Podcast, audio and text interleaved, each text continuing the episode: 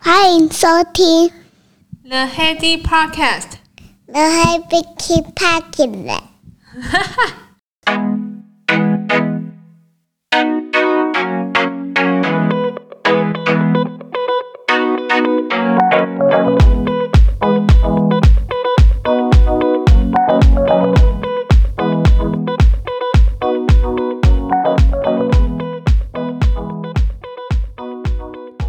欢迎回到 The Handy Podcast，又过了一个礼拜啦。这个礼拜我有个新的食谱，有蛮有心得的，可以跟大家分享，就是沙拉。哎，你爱吃沙拉吗？本人不太爱吃沙拉，因为沙拉都有一种冰冷冰冷的感觉，尤其是那种叶子含水，然后又蛮深的感觉，想在吃草。之前呃蛮少的机会会真的尝试吃沙拉，不会主动去拿。那我今天我想说啊，最近也是为了健康着想，想说饮食均衡一下，我就想说试着改改造一下那个沙拉的那个基底。我那个沙拉叶就是去买那个沙拉叶来之后啊，就是我发现哦，你只要把它那个洗干净之后，用那个吸水纸把那个叶片上面的水压干，那个冰冷感就不见了。然后你同时可以配上一些温热的一些材料，就变成温沙拉。呃，我我配的材料有呃香肠、火腿，然后 cheese、坚果、蛋，整体下来这样子的沙拉就会感觉比较就是有温感，然后感觉不太像是冰冷、湿湿冷冷的那种传统的沙拉，个人是蛮喜欢的哦。我还会再加一点芝麻酱，这一套自己自制的那个搭配啊，就是让我彻底对沙拉改观，比较愿意尝试啊，因为。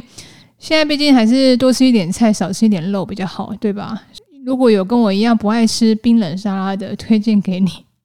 我从大概一个月前开始学了钢琴，你应该觉得很不可思议吧？因为上一集我才刚说我是个耳耳盲的人，就是音准不准，其实我也不太知道。因为我好长一阵子其实在想说，音乐这件事情好像还是多少需要有点涉猎。然后才能够体验人家讲的，就是音乐带来的美丽的人生。那或许退休之后，你有音乐的陪伴，可能也会就相对显得好像不是这么无聊，感觉上好像是这样子。我想说，还是给自己一个机会去试试看这个领域，所以我就找了我们邻居，刚好有一个钢琴老师，跟他上课。你有回想到自己当初学一个完全不懂的东西的时候的那种感觉吗？我这一个月以来，就是深刻的又再体验了一次。我就想说，估计真的也有这一天啊，就是上课会上到肚子痛跟冒汗，是真的冒汗哦。就是我们在呃练钢琴的指法嘛，那那个钢琴老师就比较传统，他就希望我不要看着键盘去按，就要凭手感。可是我的。我的音感其实已经不好，然后我我又不不不能看手的话，我整个真的很紧张诶，然后加上平常上班就是顾小孩，然后就是做这个 podcast，其实能够练习的时间真的也不多，老实说。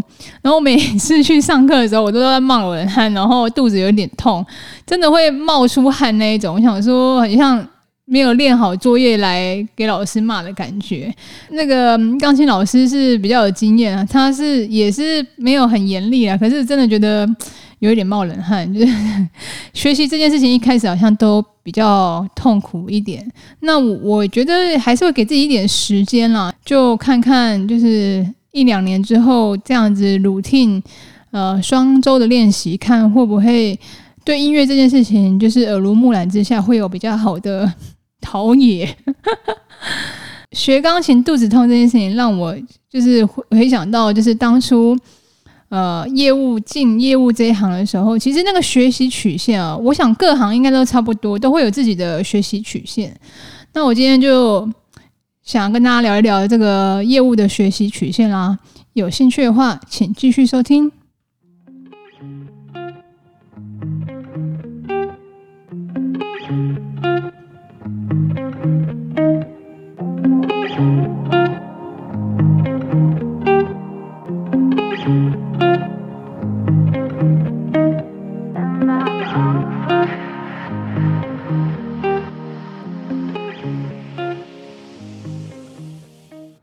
每一个行业，我想就是刚入行、出社会、刚入行的时候，其实多少来讲是紧张，然后你会有很多的状况，你需要去学习、去面对的。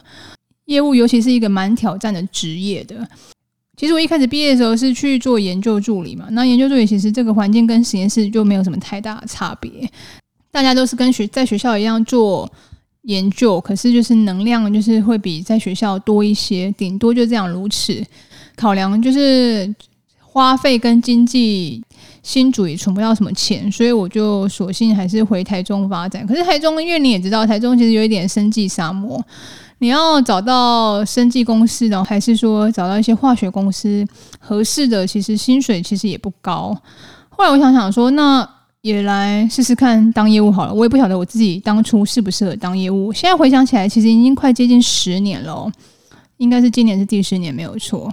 就我第一份回台中当业务的时候，是做就是仪器基基本仪器销售的的呃 sales。第一年其实印象蛮深刻的，那个业务学习曲线其实是会这样哦。第一年你会嗯，老实说有点痛苦，尤其是前半年的时候，因为你要从实验室走出来市场，其实就是一个蛮大的挑战，更何况是做业务。所以我记得我前半年的时候，其实真的每天上班都感觉好像上了十二个小时，然后下班也在看产品的资料。去客户那边拜访的时候，因为还不熟，呃，什么都不熟的状况下，其实你要。光是要敲人家的门都会觉得有点紧张，有时候我都会在门外想说：“好，我敲门，我要第一句我要讲什么？”可是现在都蛮自然而然，其实就是当当做认识，就是听听看的需求。尤其是一开始当业务的时候，你会觉得说：“哎呀，我要卖东西给别人，好像就会有一点压力。”就很多人没有做过业务的也会想说：“那这样都是会有业绩压力，不是吗？”我后来想想说，其实每个行业其实它都有它的压力，业务有业绩压力，然后。研究员有研究员的那个撞墙期啊，不怎么好过，大家都有自己的难关。前半年我印象非常深刻，就半年之间啊，其实在呃给客户的一些震撼教育啊，就让我的体验非常深刻。所以当人家问我说：“哎，业我适不适合做业务？”其实我会鼓励他，你至少先试个半年。如果半年之后，半年到一年。的期间，你还是觉得每天都是度日如年，很痛苦的话，你就可以好好观察一下自己适不适合。可是至少一般，如果你是适合的话，像我其实呃半年之内是痛苦的没有错，可是一年的时候，其实我已经觉得有一点适应，然后觉得好像自己可以 handle 得来。可是还有一些很多的经验值啊，像标案啊，还是产品的知识的累积，还是那整个产业的。知识的累积都是还需要再磨练的，所以你的学习曲线第一年其实蛮陡的，大概一年之后你就会知道怎么运作，然后跟客户也稍微熟了一点。二三年之后你会对这个产业初步有一些了解，可是其实没有，并没有，其实真真的了解得非常的透彻，而且要看产业。第三年的时候，如果你们公司会有一些新产品的导入。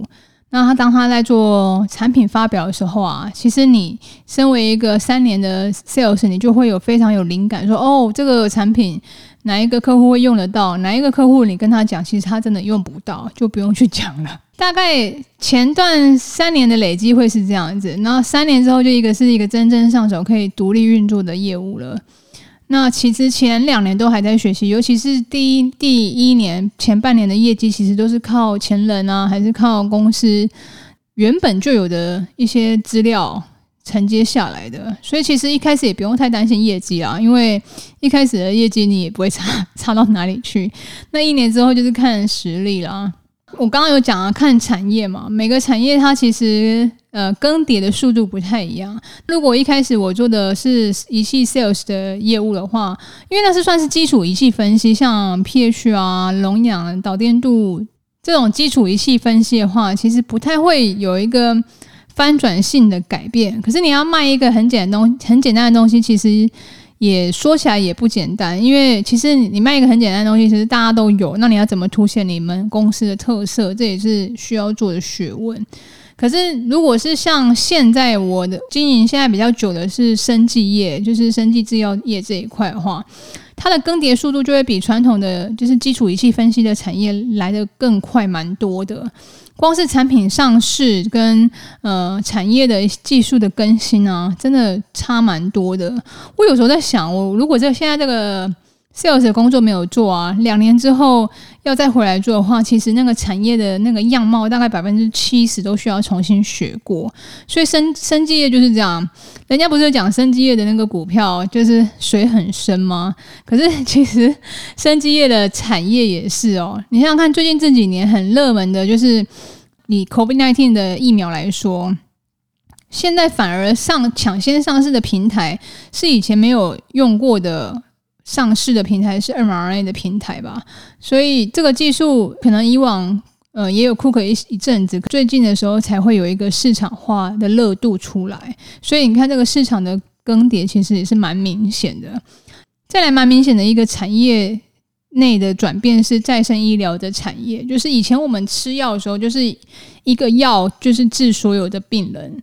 那现在再生医疗产业其实就是比较主打的是个体化的治疗，就你的基因还是你的癌症有什么比较特别的呃一些诉求，那他就用你自己的自体免疫细胞去做培养，那去做出一个比较好的一些功能化的细胞，再打回去你的身体里面去训练你自己的免疫系统。所以我觉得技术上来说，真的更迭也蛮快的。所以，我们生技业的朋友 学习曲线应该没有所谓人家的高原期啊，因为一般像我们的刚刚讲的那个仪器业还是食品业传统产业，它的学习曲线一开始虽然。大家都也是很陡，可是如果大概到就是大概三年之后，我刚刚讲三年中期的时候，其实一般有的产业会趋于一个高原平稳的时时期。那你只要针对就是产业的法规更新这个去稍微注意一下就好了，不会有太多的 loading。可是像生技业这个啊，它的一开始很陡的爬升期之后，不会进入所谓的高原期，它大概还是会一个缓缓慢向上升的一个。曲线就是你还是必须要时时刻刻学习，人家讲就是好像是不进则退，就是真的。以生技业来讲，的确是这样子的道理。不管是我们自己生技业还是做业务啊，他那个学习曲线就是一开始我觉得痛苦是必然的啦。所以我对于钢琴这件事情也有做好心理准备，只是很久没有因为学一个东西这么痛苦，还会冒冷汗跟肚子痛。就是 哎、你们会音乐的不要不要偷笑。我现在在学那个小蜜蜂搭配和弦，就已经够整死我了。就是小蜜蜂搭配现在三个和弦，和弦是 G G seven 跟 F 大调的和弦。真的，我我必须说，我还在努力的路上。希望有一天能够弹一首像样的曲子给你听了。我是觉得，不管是在工作上还是在兴趣上面啊，我觉得没有给自己体验过的机会，其实对我自己来讲会觉得蛮可惜的。就像我我上次讲的，其实我对音乐来讲有点耳盲，听就是说哦好听不好听，就是挺有点像美食评论，就是的蛮粗浅的。我就想说，哎，为什么有的人可以这么就是这么专业啊？那想体验一下他们各种的滋味，就是不管什么样的东西，你如果觉得有一点疑惑、有点好奇，都可以允许自己去呃尝试一段时间。那当然，时间、机会成本其实也是蛮重要。就是你如果真的试了好一阵子，大概有一定的 base 之后，你还是觉得这个东西跟你其实真的没有这么有兴趣，那你就可以去找寻更有兴趣的主题，不管是。还是画画、插花，其他的都都可以试试看。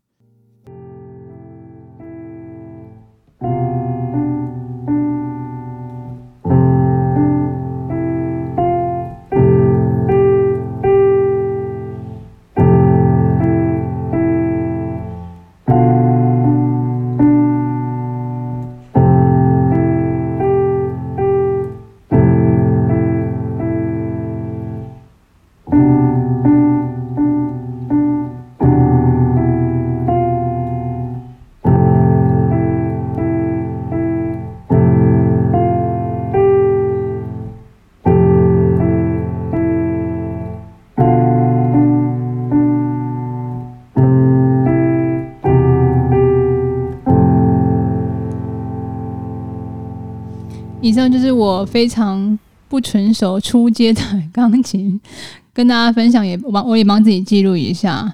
当初跟你分享一个蛮有趣的事情，就是我去找这个钢琴老师的时候，那钢琴老师就说：“哎，我记得你有个小朋友，小妹妹。”我我说：“对啊。”他说：“哦，你来问是妹妹要学对吧？”我说：“没有嘞，是我要学。” 然后他就说：“哦，是你要学哦，也可以啦，也可以啦。就是现在的人总是找一点兴趣是好的。”其实我觉得不管什么年纪吧，就是想学没有分年纪的高低啊。听说也有七十五岁才开始学钢琴的啊，所以我还算年轻吧。好了，先这样，下周见，拜拜。